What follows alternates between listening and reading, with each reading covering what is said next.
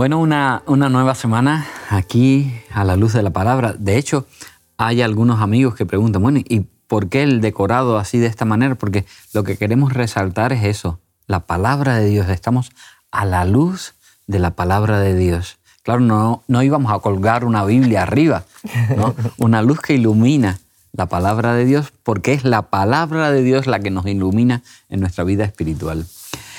Así que en esta semana es la lección ya la número 11 y vamos a hablar de anhelo de más.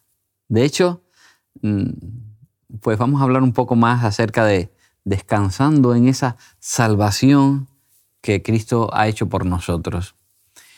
Y si mm, vamos a, la Biblia, a la palabra de Dios, ¿verdad? Eh, eh, debemos tratar de aprender del pasado de todas esas enseñanzas que están en el pasado. Sobre todo las historias del Antiguo Testamento, ¿verdad? Son enseñanzas para nosotros. Esos tipos, sombras o figuras que, reflejan cosas que iban a pasar en el futuro. Yo recuerdo cuando estaba pastoreando en, en Tenerife, había un lugar que se llamaba allí, era como una especie de, de parque temático, un parque temático pequeño, no era muy grande, que se llamaba Pueblo Chico. Estaba en, el término de la Orotava.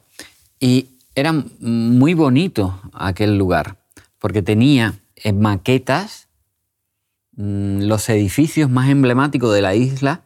Eh, tenía mm, reproducido allí desde, bueno, eh, el cabildo, el aeropuerto, los lugares así, las iglesias más emblemáticas, los sitios más llamativos, el, Teide también, todo a, escala pequeñito, entonces las personas pasaban por aquel lugar, iban a aquel lugar, visitaban aquel lugar, iban pasando y viendo, eh, pues digamos, una reproducción de la isla, de lo más importante de la isla, allí y, llevaban a los niños, era muy didáctico. Eh, pero, ¿sabéis? No era real, era simplemente un símbolo de lo que era la realidad. Era una sombra de la realidad. Pues un tanto, eso lo vamos a ver en la lección de esta semana. Nos vamos a, digamos, a, vamos a disfrutar un poco hablando de eh, lo que la palabra de Dios nos presenta y sobre todo esos símbolos del Antiguo Testamento para ayudarnos a comprender cosas del futuro. Y vamos a, a comenzar, me gustaría que buscásemos en, la palabra de Dios eh, Corintios, primera de Corintios, capítulo 10, versículo del 1 al 11.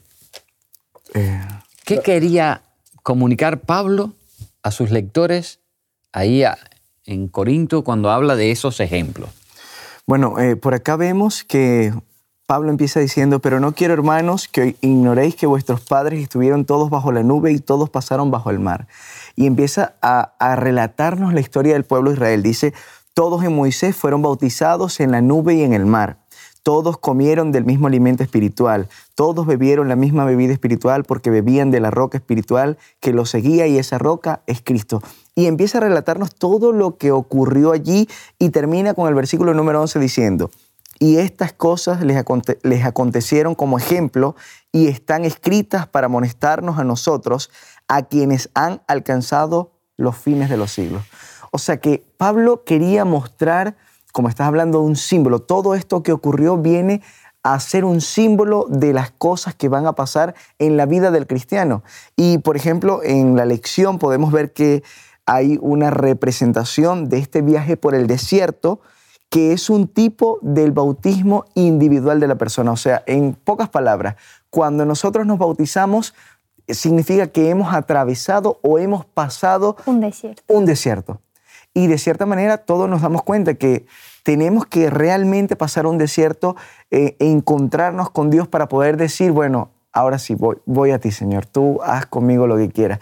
Porque el desierto, ¿qué significa? El desierto representa ese, ese lugar donde el ser humano no tiene acceso a nada, no tiene comodidades, entiende que depende total y absolutamente de Dios. Así como el pueblo de Israel dependió de, de Dios en el desierto, pues nosotros cuando nos bautizamos es porque hemos entendido que dependemos totalmente de Dios.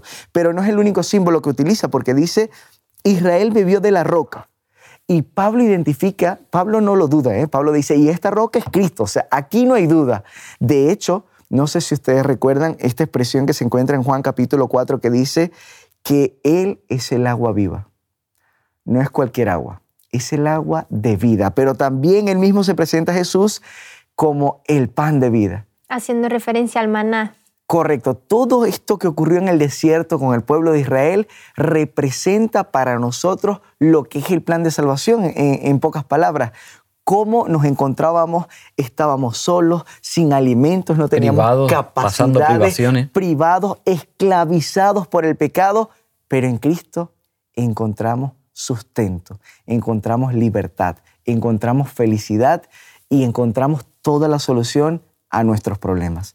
Por eso, eh, yo creo que eh, Pablo lo que quiere es mostrarnos, el escritor lo menciona, el uso que hace Pablo de la historia del Antiguo Testamento es como un ejemplo de revelación de las verdades espirituales que quiere que hoy aprendamos.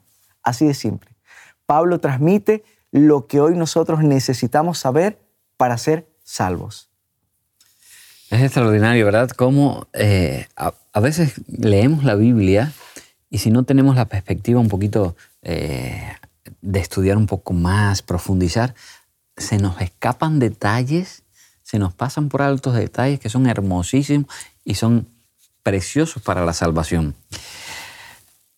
En la lección también nos habla de, un segundo elemento, habla del ejemplo del descanso, ¿verdad? Habla del, reposo eh, eh, y pienso en, en, este tiempo, ¿verdad? En esta época, época de COVID, eh, que hemos atravesado, que hemos dejado, vamos dejando atrás, qué importante es encontrar reposo en Jesús. El reposo que solamente Jesús puede dar, no solamente a nivel físico, claro, sino también emocional. Hay muchas personas que necesitan en este tiempo descanso emocional. La situación que han vivido, las situaciones, eh, a veces han desbordado eh, para una persona corriente, normal, eh, a veces ha sido difícil, doloroso, ¿verdad? Mm, me gustaría que comentáramos un poquito también eh, Hebreos, Hebreos capítulo 4, ¿verdad? ¿A qué, a qué está haciendo referencia ahí eh, esa promesa que se nos hace a, a nosotros de entrar en el reposo? Es que en Hebreos 4 podemos ver cómo Pablo relaciona la fe y el descanso, el reposo y el descanso, el reposo y el descanso, la fe y el reposo. Podemos ver que a través, una vez más, del ejemplo, o sea, Pablo está tomando el ejemplo del pueblo y está disfrutando y está hablando del descanso, del reposo.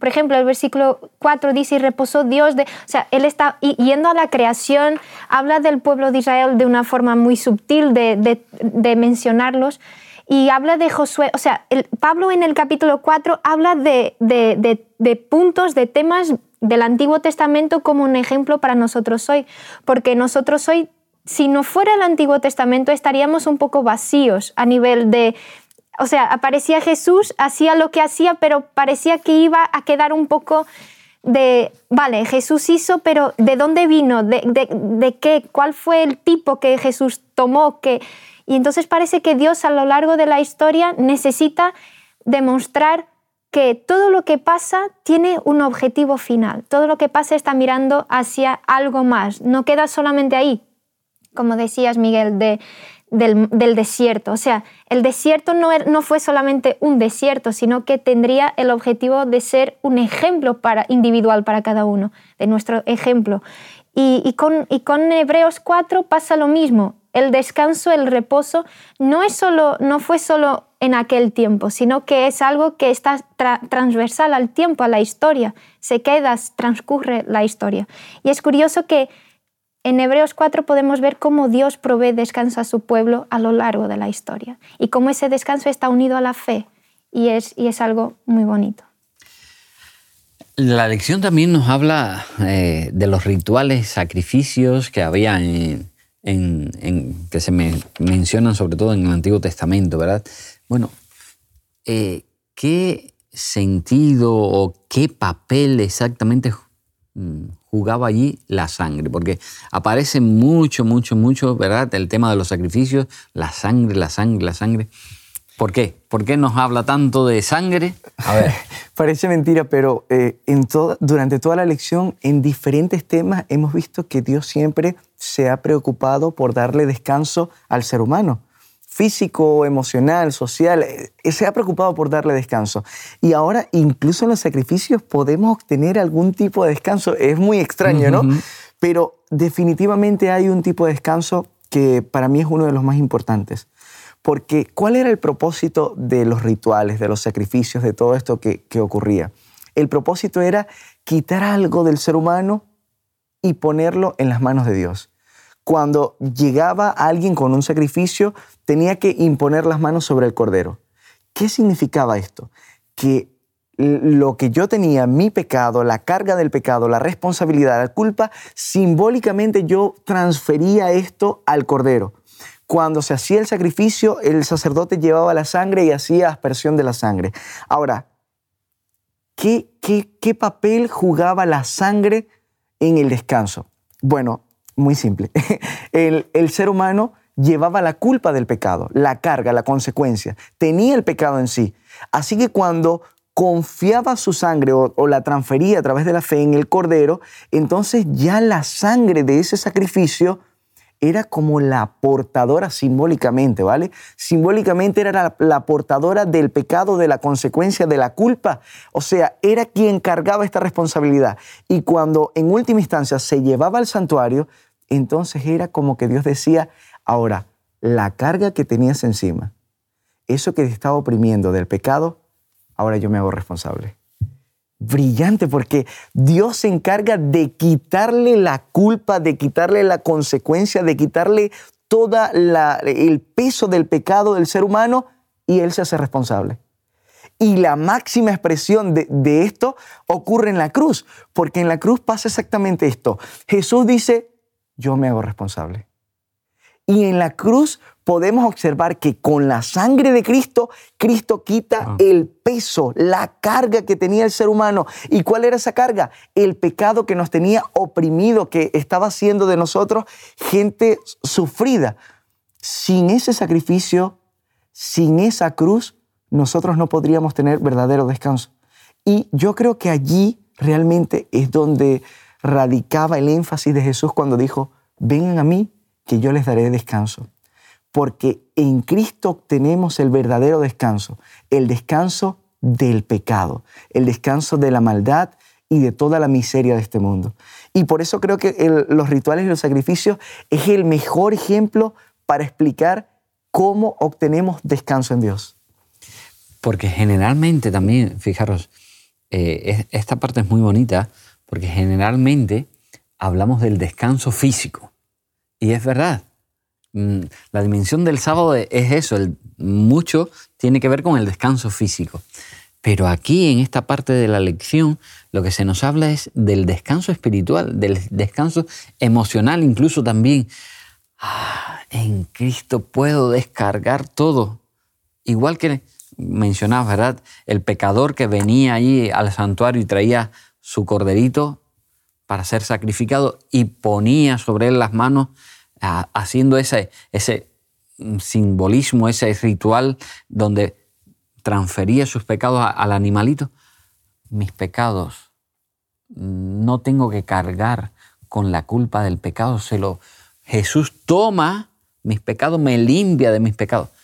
Cuando yo voy a Jesús y me arrepiento de mis pecados, hay gente que, bueno, yo voy a Jesús y no, no, yo voy a Jesús y hay un mecanismo ahí, yo tengo que venir primeramente hacer, eh, pues digamos, en mi vida un repaso de lo que he hecho, sentir dolor por el pecado, confesar mi pecado para que el Señor pueda perdonar mi pecado. No es eh, tomar a la ligera, porque a, veces mm, da la impresión de que hay personas que te dicen, sí, yo ya fui a Jesús, ya Jesús me perdonó y yo sigo haciendo lo que... Eh, no, no. el ir a Jesús, pedir perdón, arrepentirme, pedir perdón, ser perdonado también implica que mi vida tiene que cambiar. a partir de entonces, en cada momento, ¿verdad? Que yo llevo mi carga de pecado a Jesús, Jesús quita la carga, esa carga que hablábamos en una lección anterior, Jesús la quita, la retira y llevo el yugo de Jesús y entonces tengo un compromiso. Ese compromiso me hace procurar vivir una vida adecuada a lo que Jesús espera de nosotros. Así que en cierta manera voy a empezar a crecer. Cada día tengo que crecer espiritualmente. De a poquito a poquito no. Los árboles no se convierten, ¿verdad? Eh, por muy, muy hermosos que sean, una secuoya no, no se convierte en secuoya grande, inmensa de la noche a la mañana. Es un tiempo. Como cristianos, ¿verdad? Tenemos, el Señor nos permite eso, crecer espiritualmente, ese proceso que nos ayuda a que un, wow, nuestras cargas van, van siendo emocionales, espirituales, van siendo quitadas, descanso, realmente descanso en Jesús. Hay una de las lecciones pasadas, no recuerdo cuál, que mencionaba el ejemplo de un niño cuando empieza a caminar. El niño empieza a caminar y da tres pasos y se cae. ¿Y por qué lo intenta de nuevo aunque se cayó y tal vez le dolió? Porque sintió la libertad que es caminar. Así que empieza a caminar y se cae, camina y se cae, camina y se cae, hasta que llega un día que aprende a caminar totalmente. Pero, ¿es posible que un adulto se caiga? Seamos honestos. Sí es posible que un adulto se caiga, que tropiece con una piedra o que le pase cualquier cosa. Y en la vida, en la vida es así. Cuando nosotros crecemos espiritualmente, llegamos a ser adultos y podemos llegar a ser adultos en la fe. Pero también es posible que, que tropecemos y caigamos. ¿Y qué tiene que hacer el cristiano? Pues los sacrificios están para eso, para levantar incluso aquella persona que ha caído.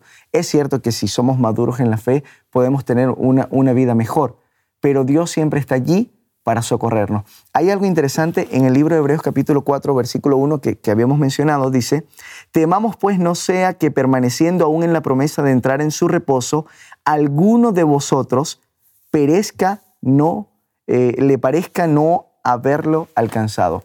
O sea que es posible que a algunas de las personas que tienen la promesa, que tienen la posibilidad, no entren en este reposo. Esto a mí me pareció extraño, hasta que poco a poco entendí que no se trata de dónde estás, no se trata de tu religión, no se trata de tu familia, no se trata de lo que hagas continuamente, se trata de una vida personal.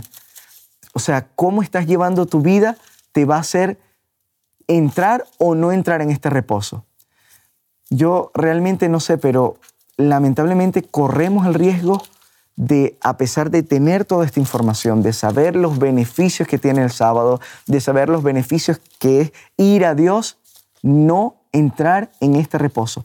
¿Cómo podemos rechazar este reposo? Y, y es curioso porque Pablo está haciendo una alusión al pueblo de Israel. O sea, ellos, y como ya hemos hablado en las primeras lecciones, ellos habían visto cosas increíbles. A ver, yo nunca he visto un mar abriéndose, yo nunca he visto ni, iba a decir ni, ni mitad, pero ni nada de lo que ellos han visto así presencial.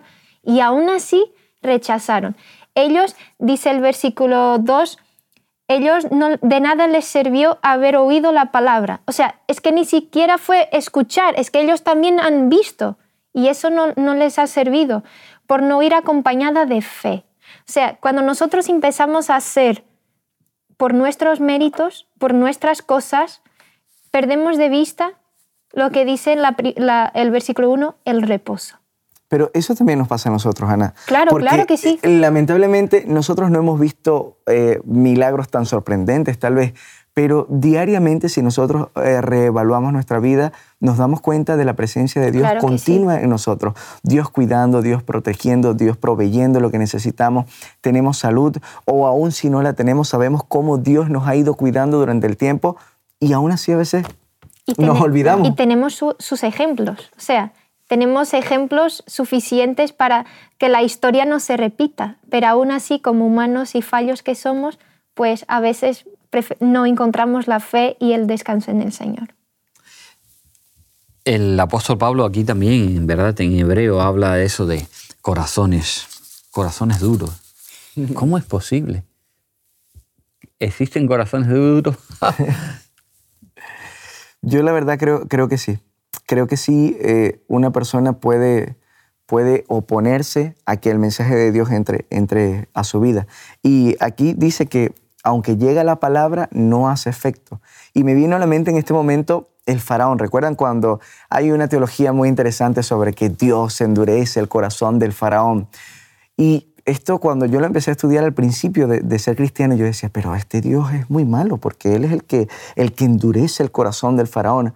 Hasta que un amigo, que, eh, un pastor en Venezuela, que se llama Severino, me dijo, Miguel, mira, el ejemplo que te voy a dar va a abrir tu mente. Y yo, vamos a ver qué me va a decir. Me dice, coloca el barro en fuego. ¿Qué pasa? Se endurece en un horno. Ahora coloca hielo en un fuego, en el horno. ¿Qué pasa? Se derrite. ¿El problema cuál fue? ¿El fuego? ¿El horno? ¿El, el hielo o el barro? Es el mismo Dios que se acerca a ti y el que se acerca a mí y se acerca a todos. El problema es lo que hay en cada uno de nosotros. Porque si en nosotros lo que hay es orgullo, nuestro corazón se va a cerrar, se va a endurecer y no va a querer escuchar la palabra de Dios. Pero si en nosotros hay humildad y podemos reconocer nuestros pecados, entonces nuestro corazón se convierte en un corazón de carne según la palabra y aceptamos el mensaje de Dios, reconocemos nuestra condición como pecadores y en ese momento entonces la verdad de Dios se hace presente en nuestra vida. Sí, porque lo cierto es que, digamos, el ser humano tiene la capacidad de decidir. El Espíritu Santo trabaja en todos los seres humanos. No es una cosa que, bueno, es algo solamente para los cristianos que ya... No, está trabajando en los seres humanos, en cada ser humano. Y cada ser humano responde a, las, a la influencia del Espíritu Santo. Y hay personas que es verdad que, que, son duras, que les cuesta, que les lleva tiempo. Bueno, en la misma Biblia ¿verdad? vemos algunos ejemplos de, de, de personas que están viendo eh, o que vieron cómo Dios se acercaba a ellos o cómo veían las manifestaciones de Dios y, y durante mm, algún tiempo permanecieron pues sin, sin reaccionar. El caso del, del, faraón no, el que es que no, no reaccionó nunca, por más que vio, y, es verdad, mm, puede ser que alguna persona ¿verdad? Que, que, sigue el programa, que vea el programa, diga, es que pasa eso. Tengo un familiar, tengo un ser querido que, que le hablo, que le digo, que le trato eh, de mil maneras de, de, de hacerle que crezca eh, espiritualmente, que pueda tener, que reaccione. Y, y no hay forma, es, es, cierto, pero no por eso debemos dejar de orar, claro. de ponerlos en las manos del Señor, esa persona que todavía, porque la vida sigue y hay tiempo, mientras estamos vivos el Señor nos da tiempo. Mm, terminamos casi ya, ¿verdad? Ya hablando eh, el último ejemplo que nos da la lección, la conquista de la ciudad celestial, ¿verdad? Donde nos habla de eso, de esa idea de todos somos iguales ante Dios, estamos llamados a descansar en su gracia, eh, somos un pueblo escogido, pero aún a veces hay personas dentro de la iglesia que, que sienten, no, no, no han reposado emocionalmente, porque es verdad que a veces eh, somos muy diferentes, no, no, todos los seres somos iguales, la, la, las congregaciones están compuestas por, por personas diferentes y a veces hay personas que, que notan que todavía les falta encontrar eso, eh, el descanso emocional? Yo creo que este, este tema es un tema muy delicado eh, en el mundo entero, no solo en la iglesia adventista, en, muchas otras iglesias encontramos iglesias separadas por, por nacionalidad, iglesias separadas por, por algún tema teológico, y hay muchos tipos de separaciones, pero yo creo que eh, en Gálatas encontramos la solución, ¿no? Porque dice, mira, ya no hay hombre ni mujer, ya no hay esclavo ni libre, no hay judío ni griego. Ahora todos somos uno en Cristo Jesús. Yo creo que si entendiéramos la profundidad de este tema, pudiéramos comprender que, que en, Dios no hay acepción de personas. Dios no tiene ningún problema en que esté un español, portuguesa, un venezolano. Eh, no hay ningún inconveniente para Dios con las nacionalidades, porque Él no es el salvador, el salvador de un solo pueblo. Él vino a salvar al mundo. Él vino a salvar lo que se había perdido.